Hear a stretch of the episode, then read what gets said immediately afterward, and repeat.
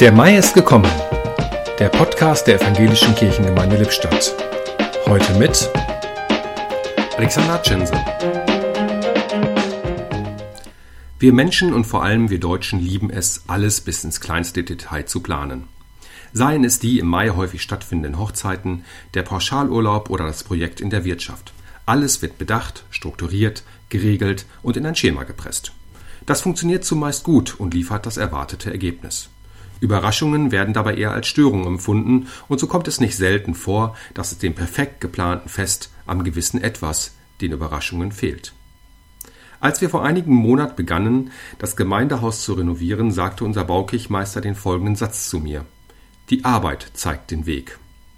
Für jemanden, der beruflich von Budgetplanung, Controlling und Projektmanagement umgeben ist, ein schwer auszuhaltender Zustand. Die Arbeit zeigt den Weg meint dabei ja gar nicht planlos zu sein. Vielmehr geht es darum, offen zu sein für die unerwartete Chance, die sich bietet, oder die Überraschung, denn das Beste ist oft nicht planbar. Die Arbeit zeigt den Weg. Dieser Satz begleitet mich seither und mahnt mich, Dinge auch mal ihren Lauf zu lassen. Dazu passt auch die Losung des heutigen Tages.